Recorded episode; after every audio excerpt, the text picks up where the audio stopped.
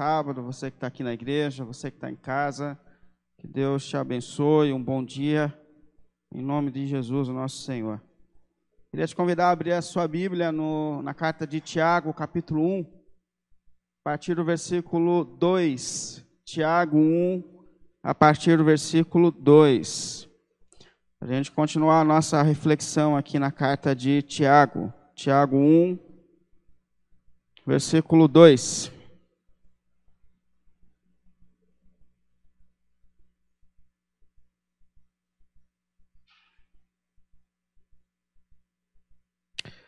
Meus irmãos, considerem motivo de grande alegria o fato de passarem por diversas provações. Pois vocês sabem que a prova da sua fé produz perseverança. E a perseverança deve ter ação completa, a fim de que vocês sejam maduros e íntegros, sem que falte a vocês coisa alguma. Se algum de vocês tem falta de sabedoria, peça a Deus, que a todos dá livremente, de boa vontade, e lhe será concedida. Peça, porém, com fé, sem duvidar, pois aquele que duvida é semelhante à onda do mar, levada e agitada pelo vento. Não pense tal pessoa que receberá coisa alguma do Senhor, pois tem a mente dividida e é instável em tudo o que faz. O irmão de condição humilde deve orgulhar orgulhar-se quando estiver em elevada posição. E o rico deve orgulhar-se caso passe a viver em condição humilde, porque o rico passará como a flor do campo. Pois o sol se levanta, traz o calor e seca a planta, cai então a sua flor e a sua beleza é destruída. Da mesma forma, o rico murchará em meio aos seus afazeres. Feliz é o homem ou a mulher que persevera na aprovação, porque depois de aprovado ou aprovada, receberá a coroa da vida que Deus prometeu aos que o amam. Amém? Vamos orar diante da palavra de Deus, pedir que Ele nos fale, nos oriente e nos dirija por Sua graça. Nosso Deus e nosso Pai, mais uma vez nós nos colocamos diante do Senhor. Senhor que viu a nossa semana, que viu os nossos dias, que escutou as nossas orações durante essa semana e que agora nós temos esse momento, esse dia que o Senhor preparou para que nós tivéssemos um encontro em comunidade diante de Ti, Pai. E nós entramos na Sua presença, Pai, em nome do Senhor, Pai, por Tua graça. Pedimos que todos nós, por Tua bondade e misericórdia, Senhor, de alguma maneira venha a ser direcionado e tocado pela Sua palavra, Senhor pelo nome de Jesus, aqueles que estão em casa, aqueles que vieram ao culto presencial, aqueles que em algum momento terão contato com a Sua palavra, que de alguma forma, Senhor, nas nossas limitações, a Sua voz venha sobre as nossas vidas e sobre os nossos corações. E os Seus propósitos eternos e soberanos se cumpram na nossa vida e na nossa história, Pai. Assim eu te, assim eu te peço, pelo nome do Senhor Jesus. Amém, amém e amém. Pode sentar, por favor. Você que tem a sua Bíblia aí, ou seu telefone, deixa a palavra de Deus conectada aí para a gente poder se, se debruçar nesse texto da palavra de Deus. Bom, como eu dizia, a gente tem refletido na carta de Tiago. Eu confesso que Deus tem falado muito comigo nesse mês. Confesso mesmo. Eu acho que uma das grandes vantagens da gente se de expor simplesmente a expor a palavra de Deus, é que é Deus quem fala. É, a gente vai apagando e a voz de Deus ela é mais ouvida quando a gente simplesmente expõe o texto bíblico, expõe a palavra de Deus. Então eu confesso que nesse tempo Deus tem falado muito ao meu coração, aos meus sentimentos, tem me feito pensar muito a respeito de como eu conduzo a minha vida, a minha caminhada espiritual sobre essa realidade do que é uma fé viva, verdadeira, que se manifesta nas entrelinhas da minha vida. E eu espero, oro a Deus para que, de alguma maneira, Deus também esteja falando com você nesse tempo, nesse mês. E hoje eu queria continuar a nossa série aqui na carta de Tiago, falando a respeito da, das nossas lutas, das tribulações, das crises que a gente enfrenta. Eu, antes da gente entrar nesse período de pandemia, eu cheguei a falar a respeito desse texto. Eu tinha me proposto a não voltar nele, porque a gente já tinha falado. Mas eu confesso que essa semana, diante de algumas situações, diante de algumas coisas, eu me coloquei de novo diante desse texto e ele foi importante para mim. Eu espero que ele seja importante para você também. Como lidar com as nossas crises, como lidar com as nossas lutas. Quando o Tiago escreveu essa carta, ele falou para uma igreja que vivia um momento muito difícil na sua história. É, depois da morte do diácono Estevão, que a gente tem lá no Atos 6, 7, a, a igreja ela passa a sofrer um período de perseguição muito intenso. Quando a gente lê o livro do Atos de Atos no começo, a gente percebe uma igreja que tinha simpatia de todas as pessoas. Mas de repente começa uma perseguição intensa sobre a igreja de Cristo, e naquele cenário, muita gente começa a perder o seu comércio, muita gente é forçada a abandonar sua casa, muita gente. Muita gente viu seus parentes sendo levados para a prisão por causa da fé em Cristo, e, e diante desse cenário de pressão, Deus percebe que a igreja começa a abrir mão dos seus valores da sua fé que ela começa a ser secularizada, que ela começa a, a procurar caminhos que facilite a sua caminhada. Então Deus usa Tiago para chamar a igreja a essa reflexão sobre o que de fato é viver em fé em Deus. É que essa fé verdadeira ela tem que afetar a nossa vida sim, que existem desafios a serem enfrentados. Então, Tiago escreve a uma igreja que enfrenta um cenário de luta, enfrenta um, momento que eles foram tirados da sua área de conforto, em que eles estão passando por um período de provação, de, de, de desafios na sua existência. É esse momento que ele está vivendo. E não há dúvidas de que esses momentos que nos desafiam, eles nos levam para mais perto de Deus. Que nesses momentos nós estamos mais sensíveis, que nesse momento nós estamos mais é, atrás de Deus, da vontade de Deus, que nesses momentos desafiadores nós percebemos as nossas limitações, as nossas faltas, e que eles tendem a nos aproximar mais de Deus. Então, Tiago escreve para esse povo e também escreve para a gente, nesse momento em que nós somos tirados da nossa área de conforto. E faz a gente refletir, e isso é muito importante que esses momentos que tiram a gente da nossa área de conforto, eles podem ser usados por Deus para que propósitos de Deus se cumpram na nossa vida e na nossa história. Eis, eis a questão aqui. Esses momentos que tiram a gente da área de conforto, eles são usados sim por Deus. Tiago ele fala no versículo 4: Olha, persevere. Por quê? Porque a fim de tudo isso, Deus quer que vocês sejam maduros e íntegros. Irmãos, Deus tem propósitos para a nossa vida. Deus tem propósitos para as nossas vidas. O problema é que provavelmente o propósito de Deus seja diferente dos nossos. Porque os nossos propósitos normalmente estão relacionados à nossa natureza atingida pelo pecado. Mas Deus tem propósitos para a minha vida e para a tua. E Ele está dizendo aqui que Ele quer nos conduzir à maturidade e à integridade. Maturidade, porque se um dia você entendeu o que Cristo fez por você na cruz, e você entregou a sua vida nas mãos de Jesus, a Bíblia fala que você foi regenerado, que você nasceu de novo.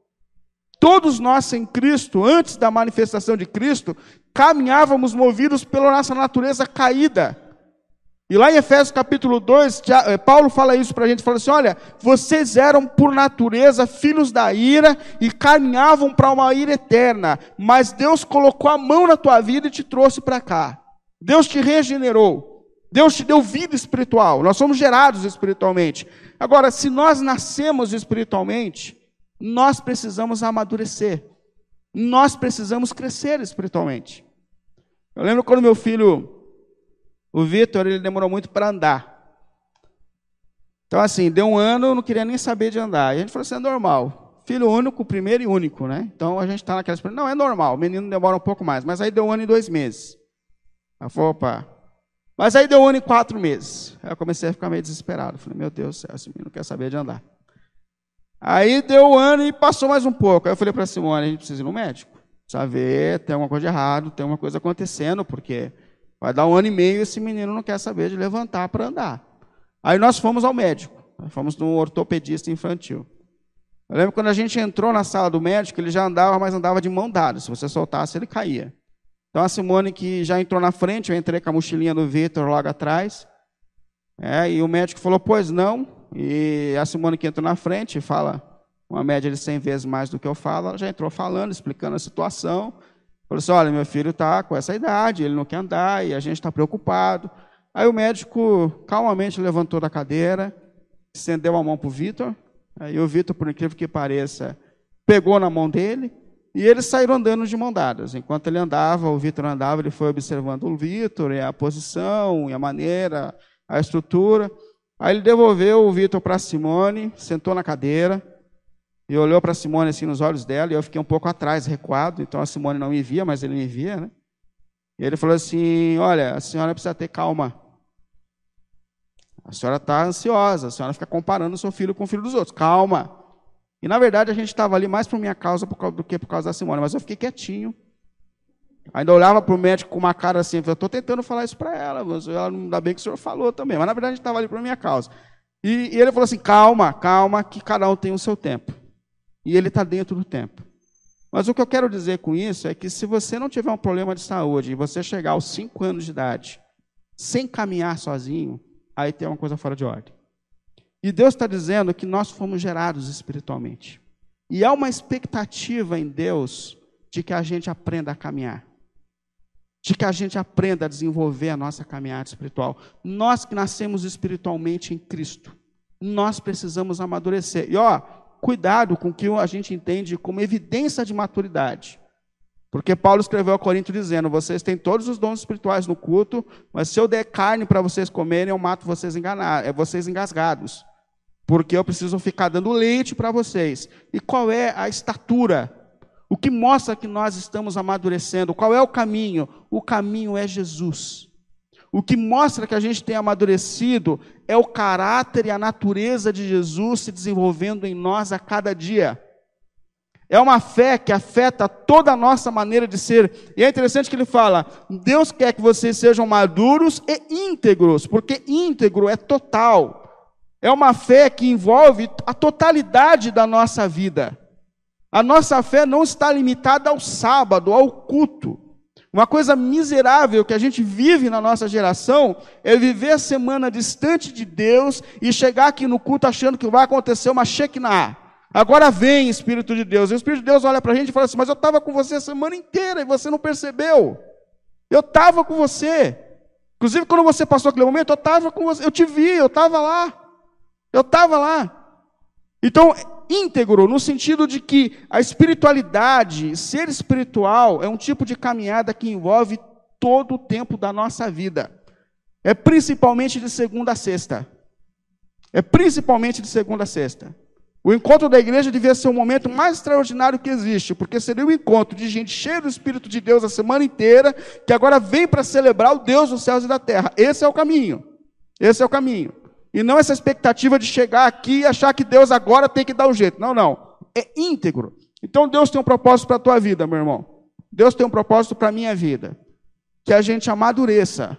Que o caráter de Cristo se desenvolva em nós, porque Ele é a nossa estatura. Ele é onde nós devemos chegar. E que essa caminhada envolva cada canto da nossa vida e cada canto da nossa existência. E o que muito nos impressiona nesse texto é que Deus está usando o Tiago para dizer para a gente que os momentos difíceis da nossa vida são os momentos que nos conduzem a esse propósito de Deus. É isso que mexe com a gente. Deus está dizendo para a gente: olha, em meio a tudo que a gente tem enfrentado, Deus tem trabalhado na tua vida.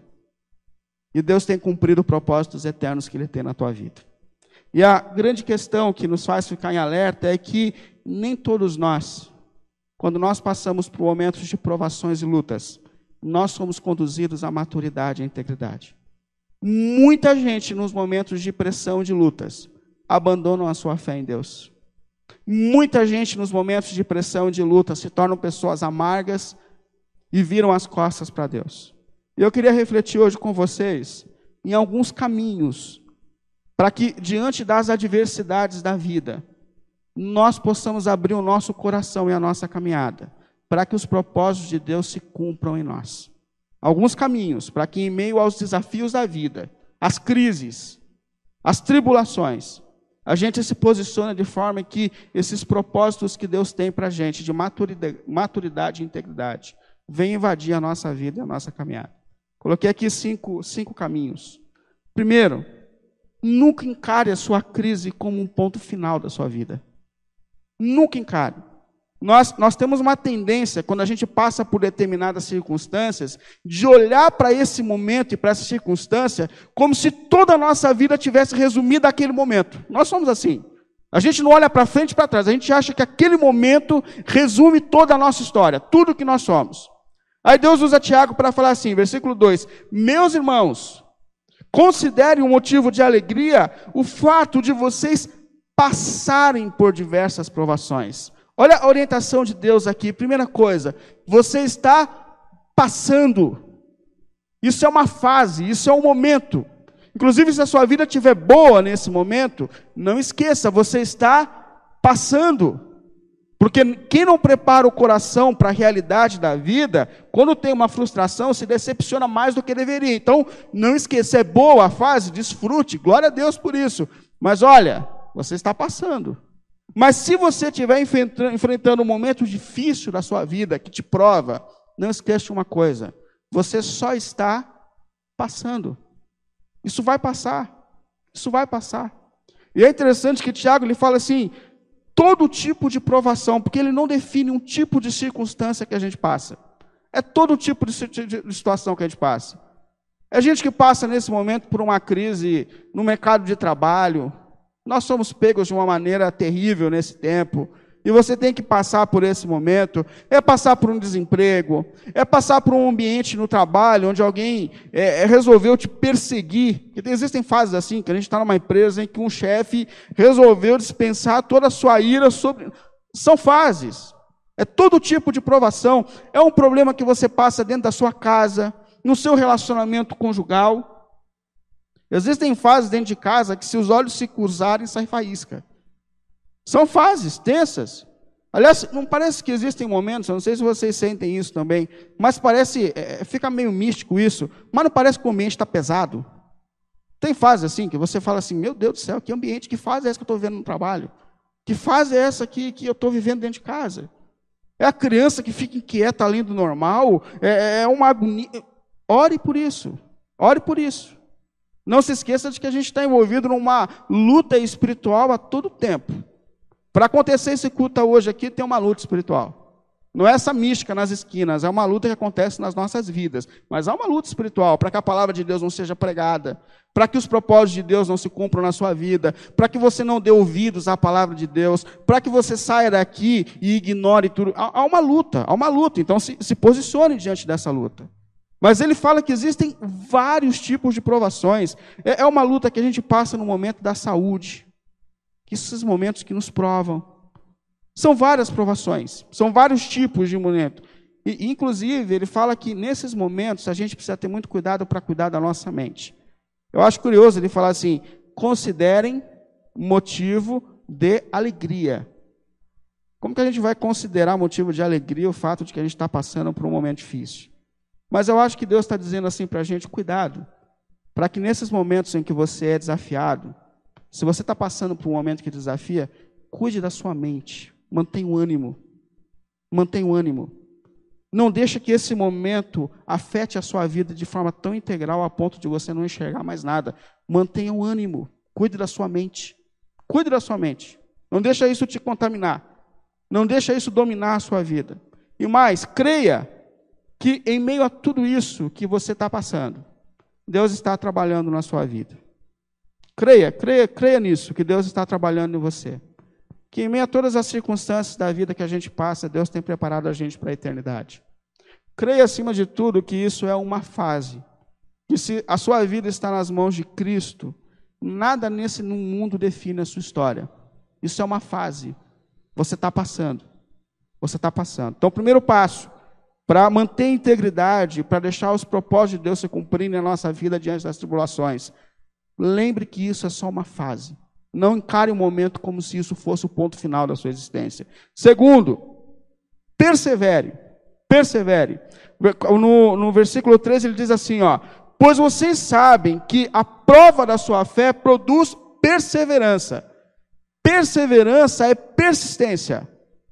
O perseverante é aquele que tem uma capacidade de lutar e de persistir diante dos desafios da vida. Essa palavra no original, às vezes, ela era usada para o animal de carga.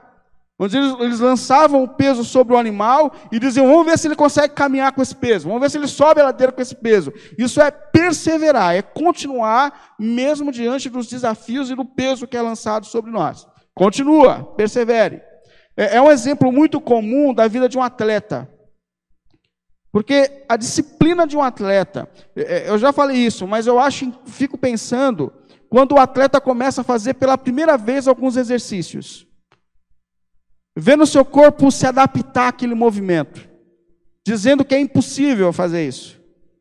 Que tem uma coisa assim, imagina as primeiras cambalhotas, as primeiras, não, não, não vou alcançar isso. Aí quando ele se depara com o tempo de disciplina que ele vai ter que ter para poder enfrentar os seus próprios desafios. Isso é muito desafiador. Eu estava vendo há um tempo atrás uma, uma reportagem é, de alguém contando a respeito do Ronaldo, o fenômeno ou gordão, como a gente fala aqui mesmo, fora do peso, conseguiu trazer alegria para os corintianos, né? E o Ronaldo se tornou um dos atletas mais extraordinários do nosso tempo, no auge da sua vida. E eu vi alguém contando que o Ronaldo, quando acabava o treino, ele pedia para deixar as luzes do estádio acesas, porque ele, continua, porque ele queria continuar treinando. E que todo mundo viu que ele começou a ser diferenciado quando ele persistiu diante dos desafios para que ele pudesse ficar melhor. E, e é interessante que quem persevera diante dos desafios, quem assume uma postura e luta, é aperfeiçoado por Deus. Quando você se depara com um desafio na sua vida, você se posiciona para enfrentar e para sair do outro lado, você está sendo aperfeiçoado por Deus. No versículo 12, Tiago diz assim: Feliz é o homem, feliz é a mulher, que persevera na aprovação. Isso é, feliz é aquele que persiste diante das provações. Por quê? Porque Deus está trabalhando quando você vence a cada obstáculo da sua vida. Quando você se posiciona para continuar vivendo para a glória de Deus. E ele fala, e essa perseverança, versículo 4, a perseverança ela deve ter uma ação completa, ou seja, não pare no meio do caminho. Continue, persista.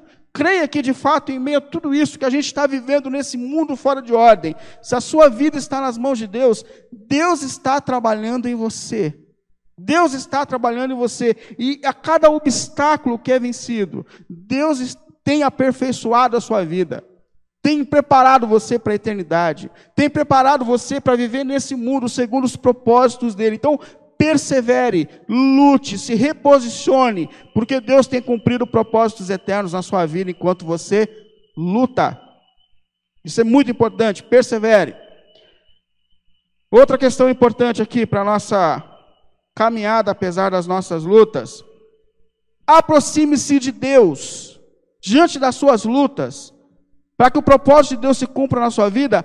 Aproxime-se de Deus. O versículo 5 ele fala assim: Se algum de vocês tem falta de sabedoria, peça a Deus, que a todos dá livremente, de boa vontade, e lhes será concedida. Olha essa dica extraordinária que Deus nos dá. Quando você está diante de uma situação difícil, quando você está diante de situações que você não sabe como agir, que você não sabe o que fazer, peça a sabedoria a Deus. Fale mais com Deus. Deus escuta os nossos clamores. Deus escuta.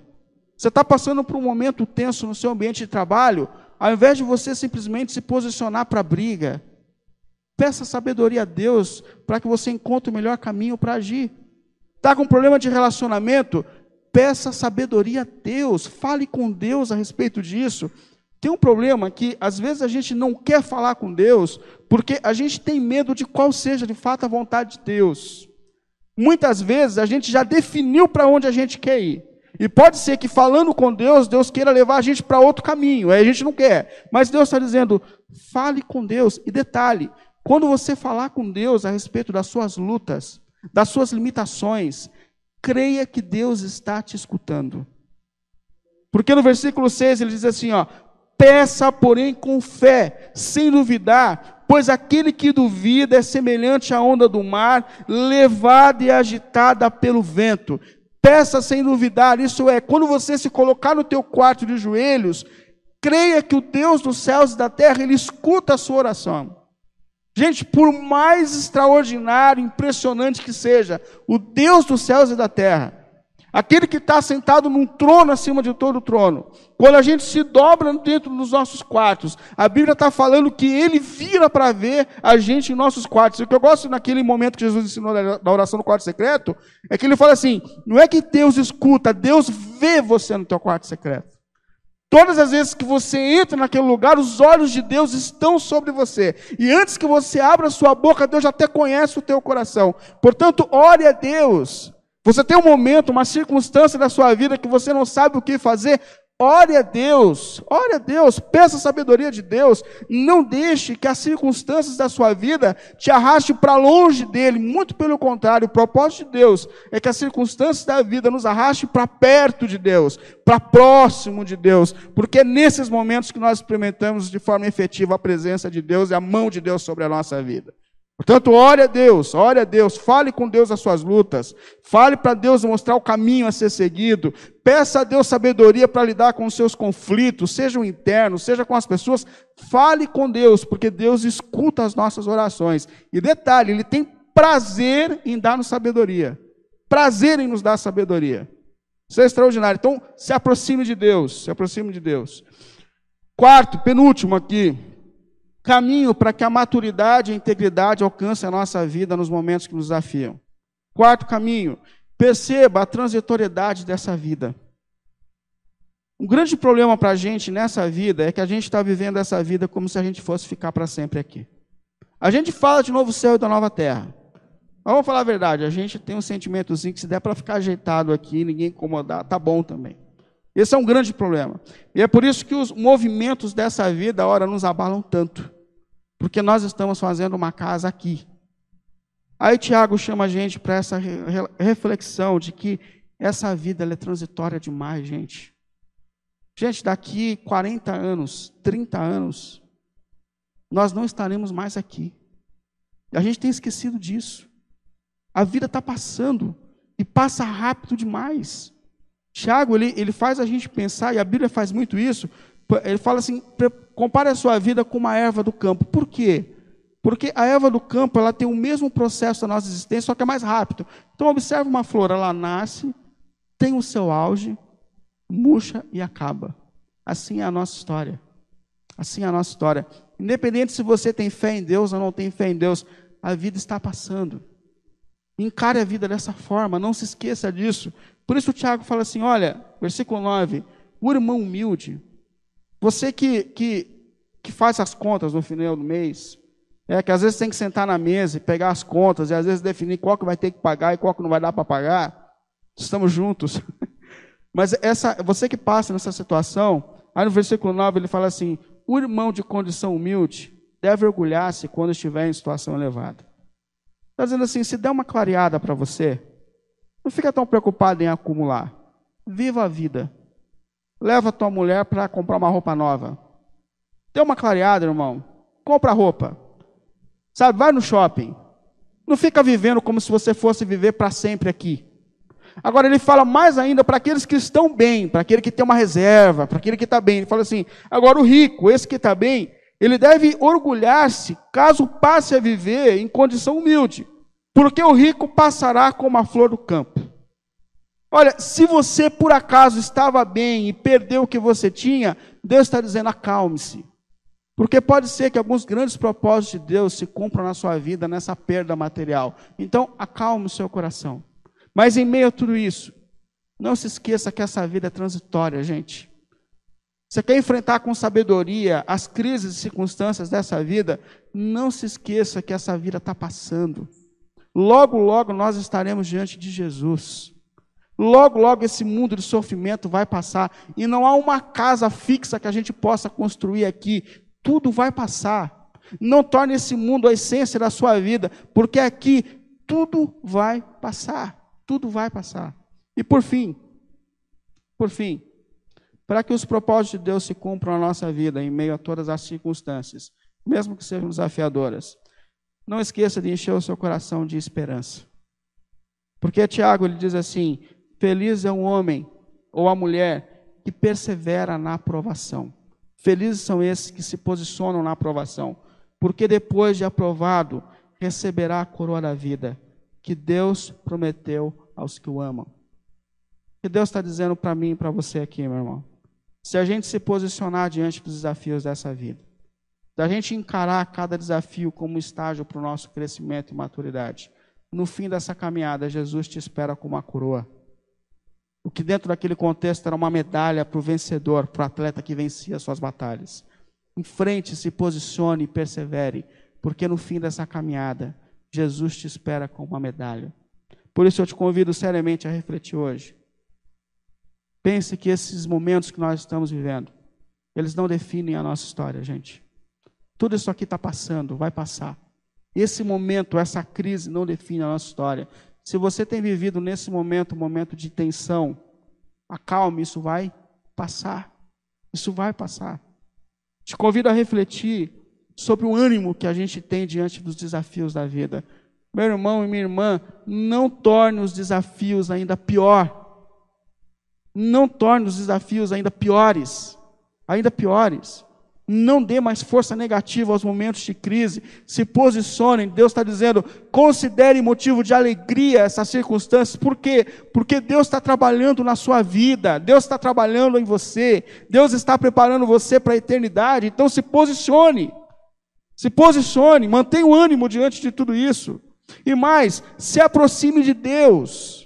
Se aproxime de Deus, gente. O único capaz de nos sustentar nesse mundo, nessa vida, é Deus. Por nossas próprias forças nós não vamos conseguir, mas Deus pode nos sustentar. Deus pode nos sustentar. Mas em meio a todo esse movimento, ore a Deus, peça a Deus, para que esses propósitos que Ele tem para a tua vida, para a tua história, para a tua família, se cumpram em você.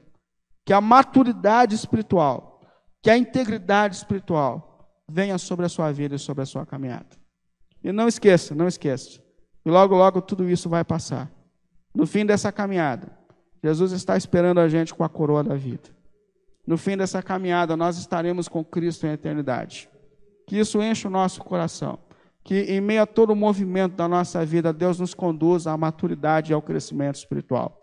Para a glória de Deus, para que os propósitos dele se cumpram na nossa vida cada dia mais. Amém? Queria te convidar a ficar em pé, por favor. Queria que você fechasse os seus olhos para a gente orar. Você que está em casa, você fechasse os seus olhos. Para a gente fazer esse momento de oração, para a gente colocar o nosso coração e a nossa vida diante de Deus. Enquanto você fecha os seus olhos, eu queria que você pensasse sobre a sua relação com o sofrimento. Sabe, você não passa um momento da sua vida que te desafia. Que você lembrasse que isso não define a sua história, meu irmão. E em meio a tudo isso que a gente tem vivido, em meio a tudo isso que a gente tem passado, Deus está trabalhando em nós. Deus está trabalhando em nós. Deus está nos preparando para a eternidade. Queria ler para você Apocalipse 21, versículo 1 onde João disse: Eu vi o novo céu e a nova terra, pois o primeiro céu e a primeira terra tinham passado, e o mar já não existia. Eu vi a cidade santa, a nova Jerusalém, que descia dos céus, da parte de Deus, preparada como uma noiva adornada para o seu marido. Eu ouvi uma forte voz que vinha do trono e dizia: Agora o tabernáculo de Deus está com os homens com os quais ele viverá. Eles serão os seus povos, o próprio Deus estará com eles e será o seu Deus. E ele enxugará dos seus olhos toda lágrima, não haverá mais morte, nem tristeza, nem choro, nem dor, pois a antiga ordem já passou. E aquele que estava sentado no trono disse: Estou fazendo nova todas as coisas.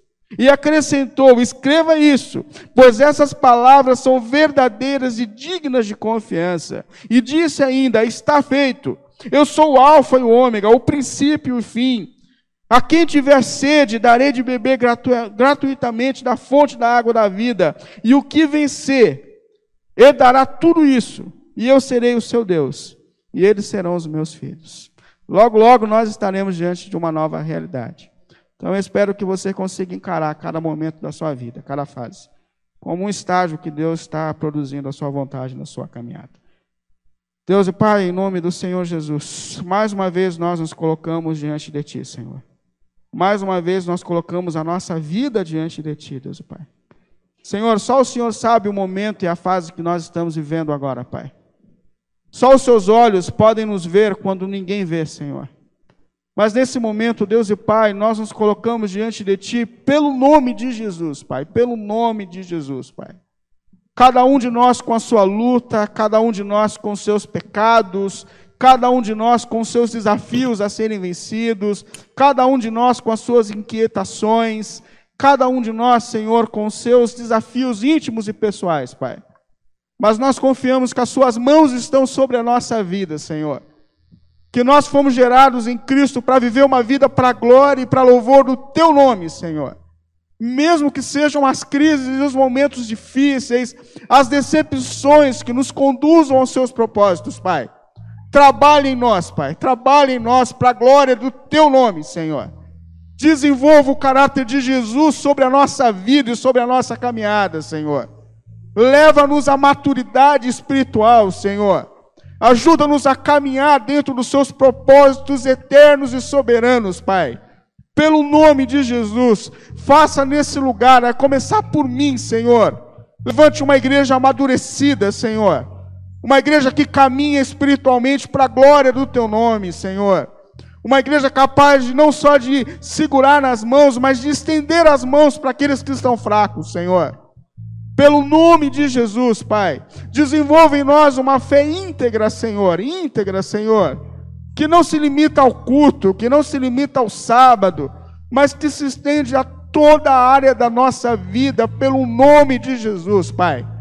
Perdoe os momentos em que essa fé verdadeira não está se desenvolvendo nas nossas vidas, Senhor. E mesmo que sejam as lutas que nos levem aos seus propósitos eternos, Senhor, que seja feita a tua vontade, que tudo seja para a glória do teu nome, Senhor. Que assim como o seu filho Jesus esteve disposto a sair do céu, a sair do seu conforto para que nós fôssemos redimidos, que nós estejamos também dispostos a sair do nosso conforto, para que os seus propósitos eternos se cumpram na nossa vida, Pai. Pelo nome santo de Jesus pelo nome de Jesus, Pai. Amém.